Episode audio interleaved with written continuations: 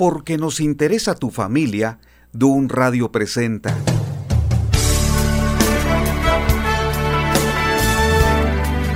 ...50 días ordenando mi casa... ...un programa de reflexión y análisis... ...acerca de lo que nos interesa... ...para que la familia se encuentre en mejores condiciones... ...quédate este tiempo para retroalimentar este programa... ¡Comenzamos! ¿Qué tal? Soy Constantino Varas de Valdés. Los saludo cordialmente desde la ciudad de Guadalajara, Jalisco, en esta importante plataforma digital Dun Radio. Es una herramienta y a la vez una bendición que está siendo utilizada en muchos lugares. Gracias a ustedes por conectarse y escuchar no solamente este programa, también la programación en general, desde la alabanza, las canciones y también aquellos programas de contenido que nos invitan a reflexionar. He puesto como título hoy, Cuando lo último que nos queda es la fe. ¿Por qué pensé en este tema cuando lo último que nos queda es la fe? Porque en las últimas semanas no solamente hemos tenido problemas fuertes a nivel mundial por causa de la pandemia COVID-19. También en México, especialmente en la zona centro, el Bajío, el occidente, tenemos serios problemas por causa de la violencia. El ser humano se ha vuelto cada día más desalmado. Se ha dicho por las autoridades gubernamentales que en meses recientes hemos tenido un incremento de homicidios, como no había sucedido en años anteriores. ¿Qué está pasando con la sociedad? Alguien debe explicarnos qué está pasando, mayormente en el ámbito de la familia, porque esas personas que torturan, que asesinan, que extorsionan, que secuestran y también que toman a algunas mujeres y las prostituyen, alguien tiene que señalarnos que el principal problema se origina desde el hogar, donde hace falta atención, respeto, autoridad espiritual, pero también y sobre todo la fe, la palabra de Dios. Por eso el tema de hoy, cuando lo último que nos queda es la fe, porque no es que solamente sea lo último, es lo más importante y es lo mejor pero en muchos casos como hoy te voy a hablar de una de las iglesias que se encontraba en la ciudad de Pérgamo, su fe fue lo más elemental, su fe fue lo que les permitió resistir y enfrentar toda ola de persecución contra ellos. La parte de la Biblia que nos va a dar autoridad va a ser el libro de Apocalipsis capítulo 2, a partir del versículo número 12. Así dice y escribe al ángel de la iglesia en Pérgamo. El que tiene la espada aguda de dos filos dice esto. Te daré algunos datos importantes de la ciudad de Pérgamo porque era un lugar muy, muy especial y muy importante. Era una de las ciudades más reconocidas de aquel tiempo en el mundo de los griegos y de los romanos. La ciudad de Pérgamo fue llamada así porque el nombre provenía de una raíz que significa torre o fortaleza. Era el lugar donde se llevaban a cabo los grandes negocios de pergaminos. De allí también proviene el nombre pergamino de ese lugar. Pero fíjate que Pérgamo, por ser un puerto y por ser una ciudad muy, muy importante y también con mucha cultura, sobresalían dos aspectos importantes de esa ciudad. El teatro de Pérgamo, que fue construido en una ladera vertical, y tenía ese teatro una posición vertical que se podía ver desde una gran distancia. Tenía capacidad para 10.000 espectadores. ¿Imaginas un teatro con esas dimensiones? También tenía la biblioteca que estaba considerada como la segunda después de la mundialmente famosa Biblioteca de Alejandría en el norte de África. Esa biblioteca de Pérgamo presumía, según el escritor Plutarco, tener más de 200.000 volúmenes. Increíble, ¿verdad? Que en aquel tiempo ya existieran espacios para la cultura, para que la gente fuera allí y consultar y también conversar con las personas que se encontraban en esas zonas o en esas aulas. Había algo más. En esa ciudad se habían construido diferentes templos. Templo para Augusto el emperador. Se dice que Átalo fue aclamado como el rey Átalo el Salvador. Pérgamo fue la primera ciudad provincial que erigió un templo para la adoración del emperador romano en el año 29 después de Jesucristo. En ese lugar, el emperador exigía que lo adoraran.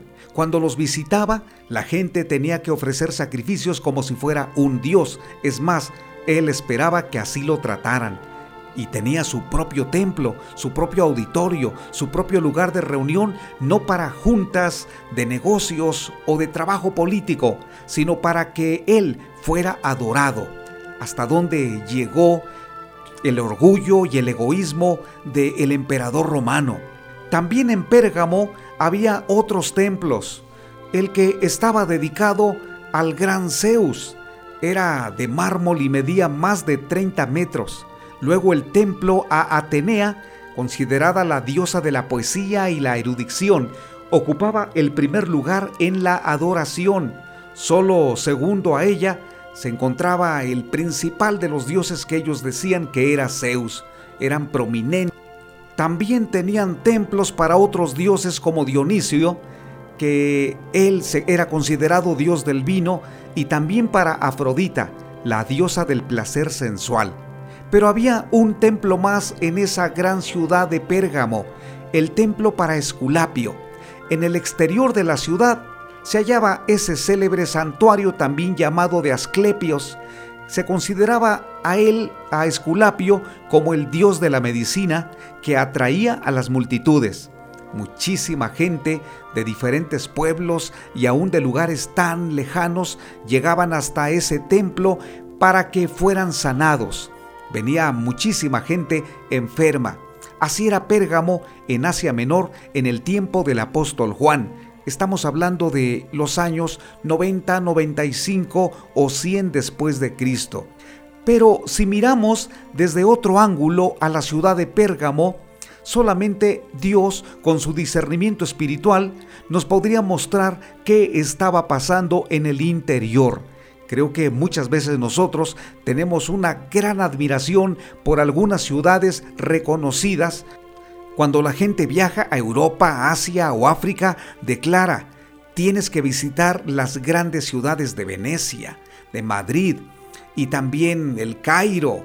Asimismo, tienes que visitar eh, Singapur, Corea, Tokio, Beijing. Y aquí en Latinoamérica, Sao Paulo, la Ciudad de México, Monterrey, Oaxaca, Guadalajara, Zacatecas y en los Estados Unidos una gran cantidad de ciudades. La gente queda admirada por la belleza de sus edificios, de su historia, su cultura, también por sus habitantes. No deja la gente de apreciar y de estar orgullosa. Pero ¿qué hay en el interior de esas ciudades? ¿Qué hay en el fondo? ¿Qué existe en la actitud de los habitantes? Porque algunas de esas ciudades solamente se ven hermosas por fuera, pero por dentro tienen muchísima violencia. Así era Pérgamo. El Señor Dios Todopoderoso le dio a el apóstol Juan un mensaje para identificar cuáles eran los problemas de esa ciudad.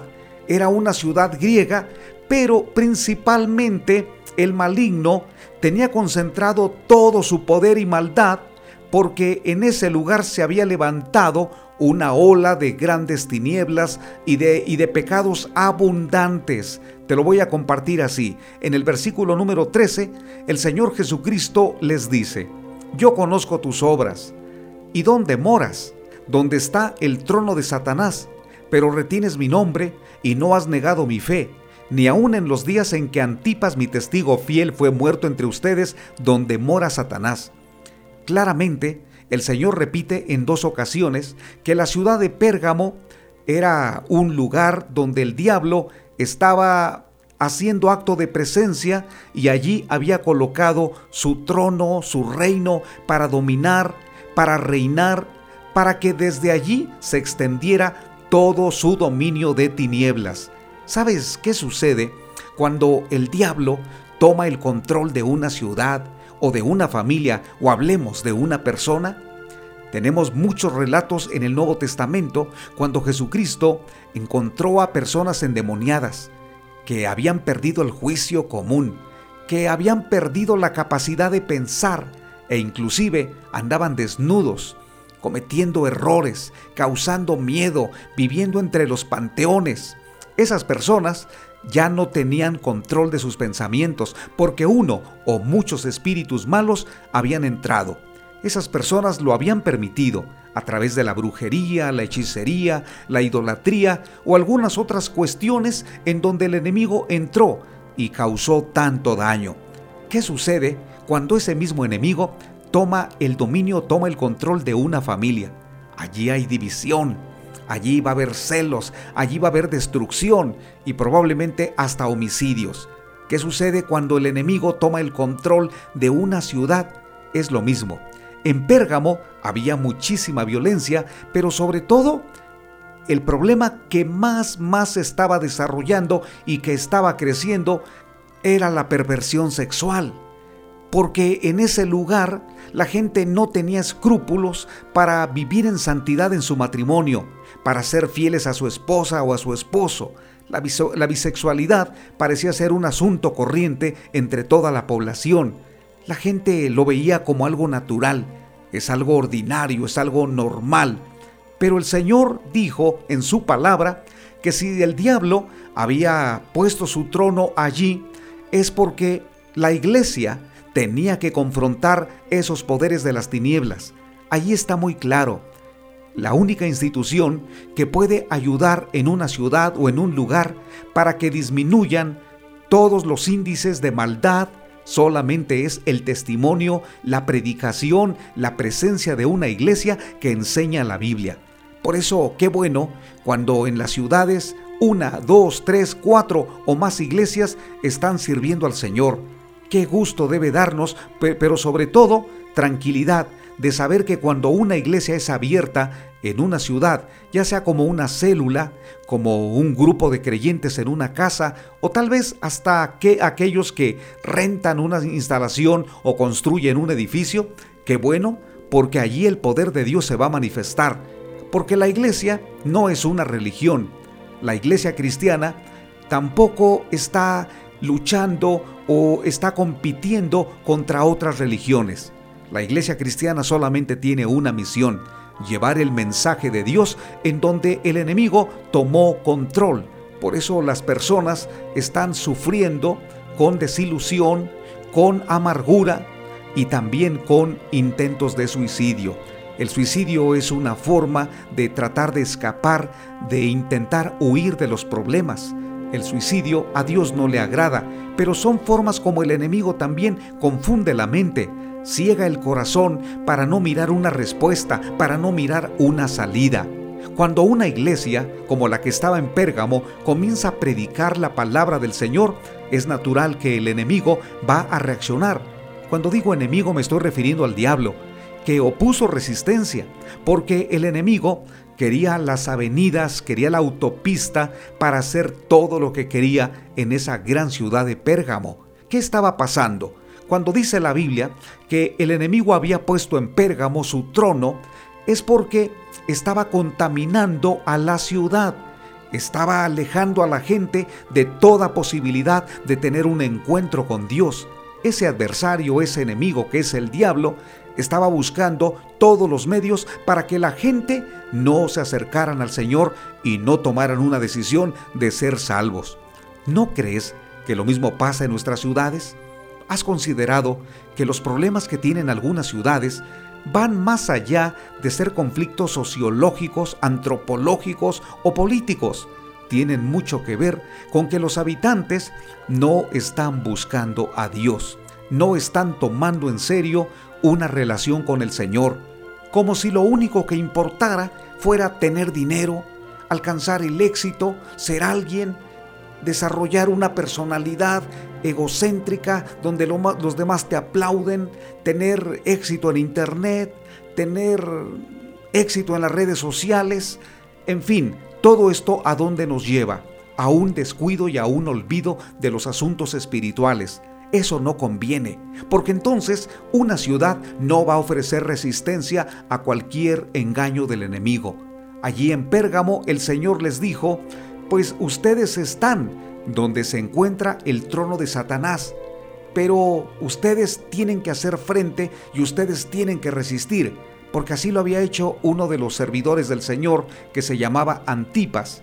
Probablemente este nombre para ti no va a ser tan conocido, Antipas, pero Antipas fue un siervo del Señor. Aquí se declara en esta parte de la Biblia, en Apocalipsis capítulo 2, versículo 13, que he leído, que Antipas había sido muerto por causa del testimonio que había dado cuando él se opuso a todas aquellas obras perversas, declarando, yo conozco al Señor y yo voy a seguir al Señor Jesucristo. Antipas fue una especie de mártir que fue asesinado por causa de su fe en el Señor. Pero era lo último que le quedaba. Cuando la fe es lo último que te queda, ¿qué haces? No puedes dejarla a un lado. Al contrario, la retienes, te aferras a tu fe, porque tu fe no está puesta en una persona o en una organización, tampoco en una iglesia.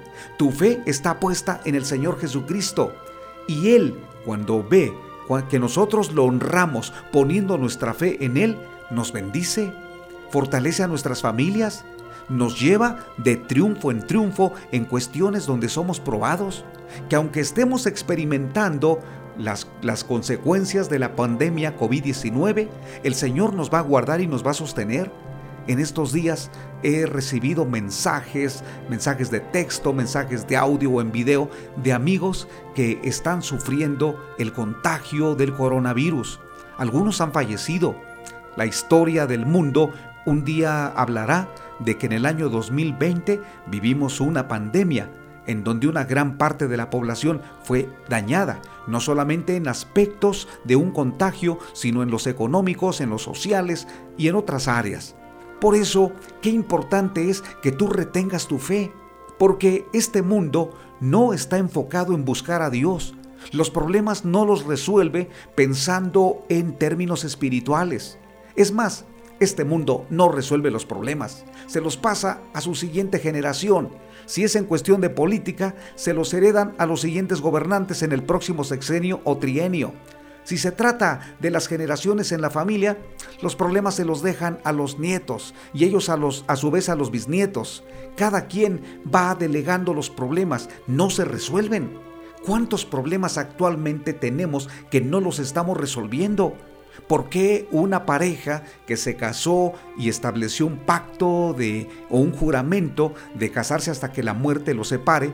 ¿Por qué tienen que ir a un juzgado familiar para confrontarse, para pelear la custodia de los niños porque se están divorciando? ¿Por qué una pareja tiene que estar en constante lucha delante de sus hijos por el poder o por el dominio en el matrimonio? ¿Por qué dos vecinos tienen que pelear con armas y uno matar al otro? ¿Por qué el mundo hoy no está resolviendo los problemas?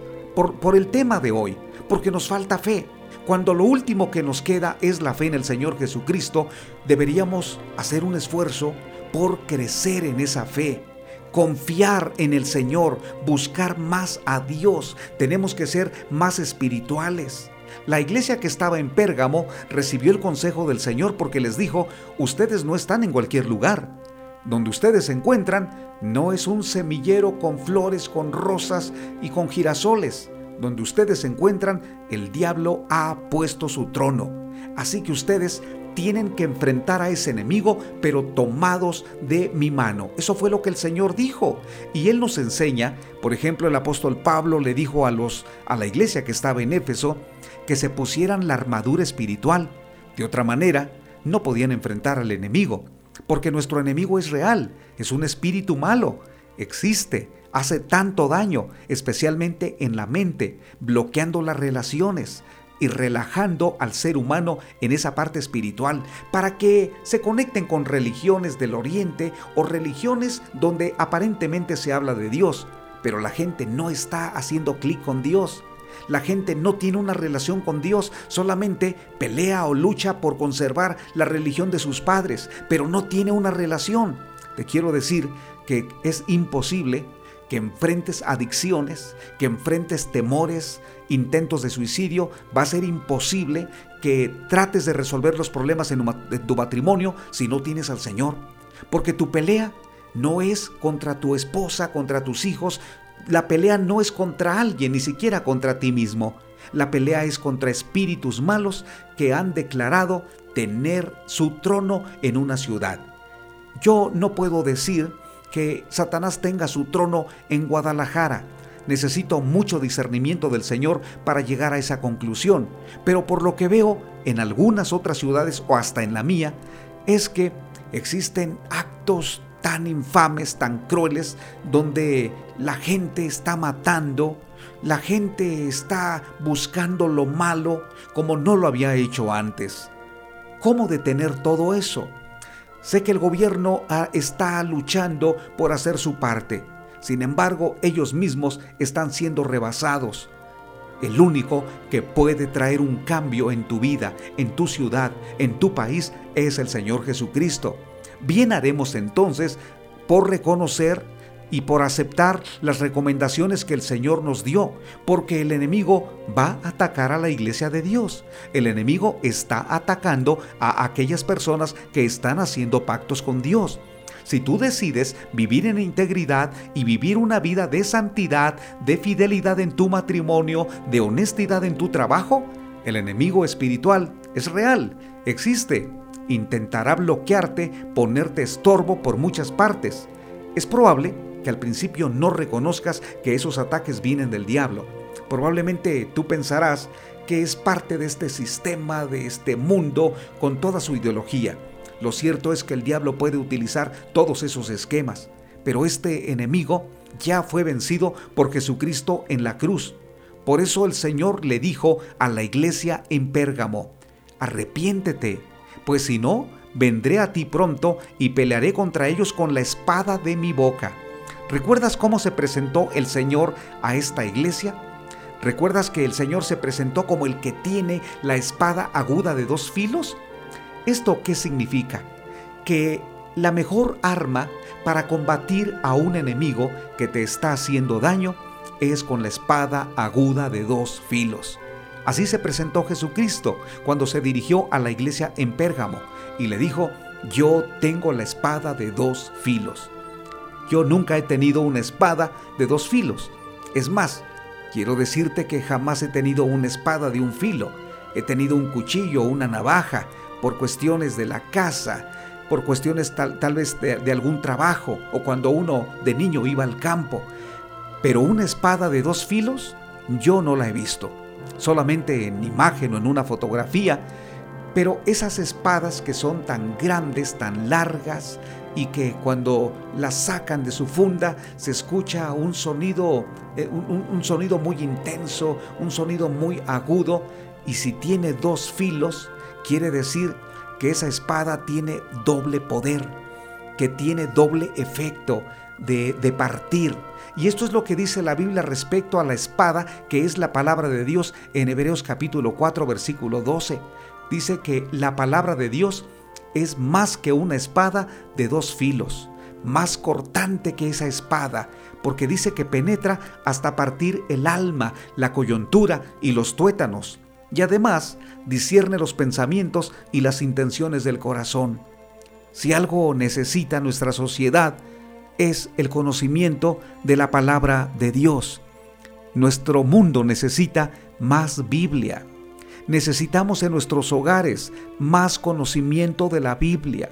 Necesitamos ir más a la Biblia, pero no solo para tener un conocimiento que nos dé como herramientas para señalar, yo sé muchas cosas de la Biblia, Necesitamos un conocimiento práctico que nos conduzca a una transformación en nuestras relaciones, porque eso es lo que Dios nos ha dado.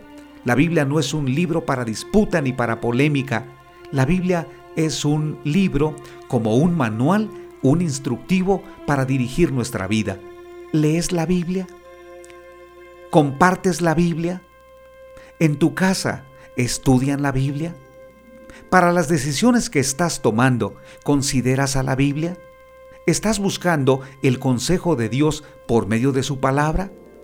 ¿Estás tratando de vencer una adicción, un mal hábito, algo que ha trastornado tus emociones, pero estás buscando más bien consejos en internet o consejos que el primo o el compadre te van a dar?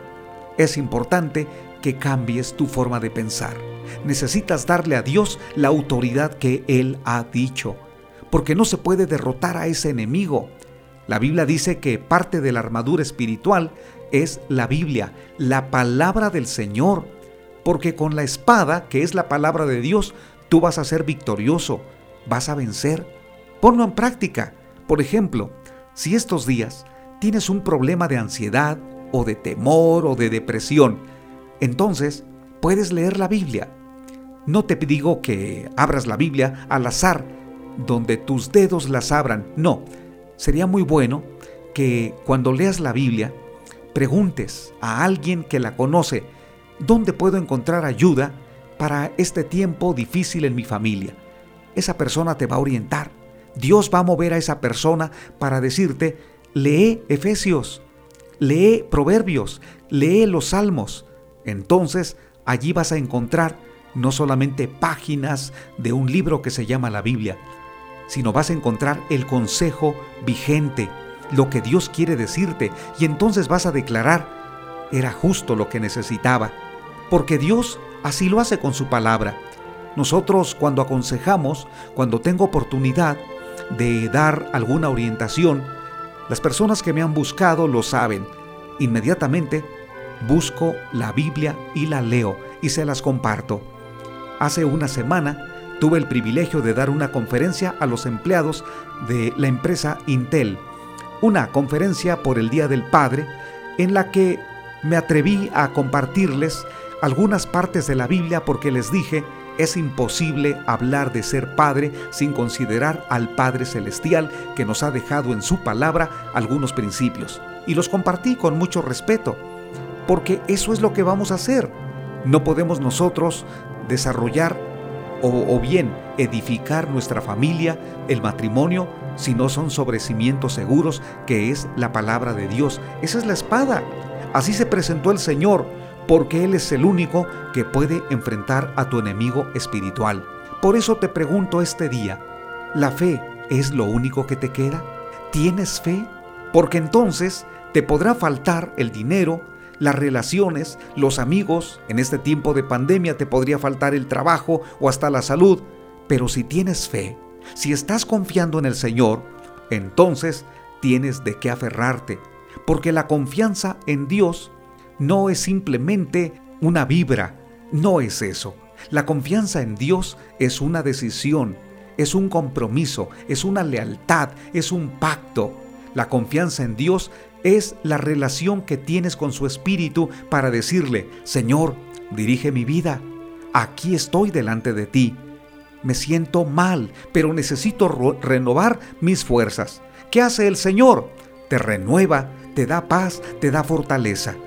Queridos amigos y queridas amigas, así como hoy les he hablado, cuando la fe es lo último que te queda, es importante que reconozcas que un enemigo espiritual que es muy fuerte, pero no es todopoderoso, que es el diablo, está a tu lado molestándote. Lo que quiere es envenenar tu alma para que no busques a Dios. Tienes que sacudirte de cualquier actitud de enojo contra Dios, de cualquier actitud rebelde y aún de cualquier hábito de idolatría. Tienes que buscar a Dios con todo tu corazón. Tienes que hacerlo en este tiempo. La pandemia COVID-19 no la vas a poder enfrentar sin fe. Los problemas en tu casa no los puedes enfrentar sin fe. Y cualquier otro problema o cualquier otra situación. Pero te quiero decir esto, la fe no simplemente nos ayuda para enfrentarnos a los problemas. La fe nos transporta a la presencia del Señor. Un día, Él nos llevará a la eternidad. Estaremos con Él plenamente disfrutando su presencia y algún día estaremos allí no por nuestras obras, sino por nuestra fe en el Señor Jesucristo, porque Él murió y resucitó para darnos esperanza de una vida nueva. Permíteme cerrar este programa invitándote a orar. ¿Me permites orar por ti? Vamos a orar. Padre Celestial, te quiero dar gracias por mis oyentes. Te ruego ahora por cada uno de ellos, especialmente si alguien está enfrentando una lucha espiritual. Si le queda la fe, Padre amado, fortalécelo, que crezca en su fe, que su fe sea firme, que su fe se desarrolle y esté puesta en Cristo. Bendice a mis oyentes. Gracias Señor por esta plataforma. También te ruego que de un radio tú sigas bendiciendo esta emisora para que sea un instrumento tuyo en todo el mundo. En el nombre de Jesús. Amén. Gracias por ser parte y por escuchar este programa. Te invito para que continúes escuchando las siguientes transmisiones, los siguientes programas. Soy Constantino Varas de Valdés. Nos vemos en el siguiente programa.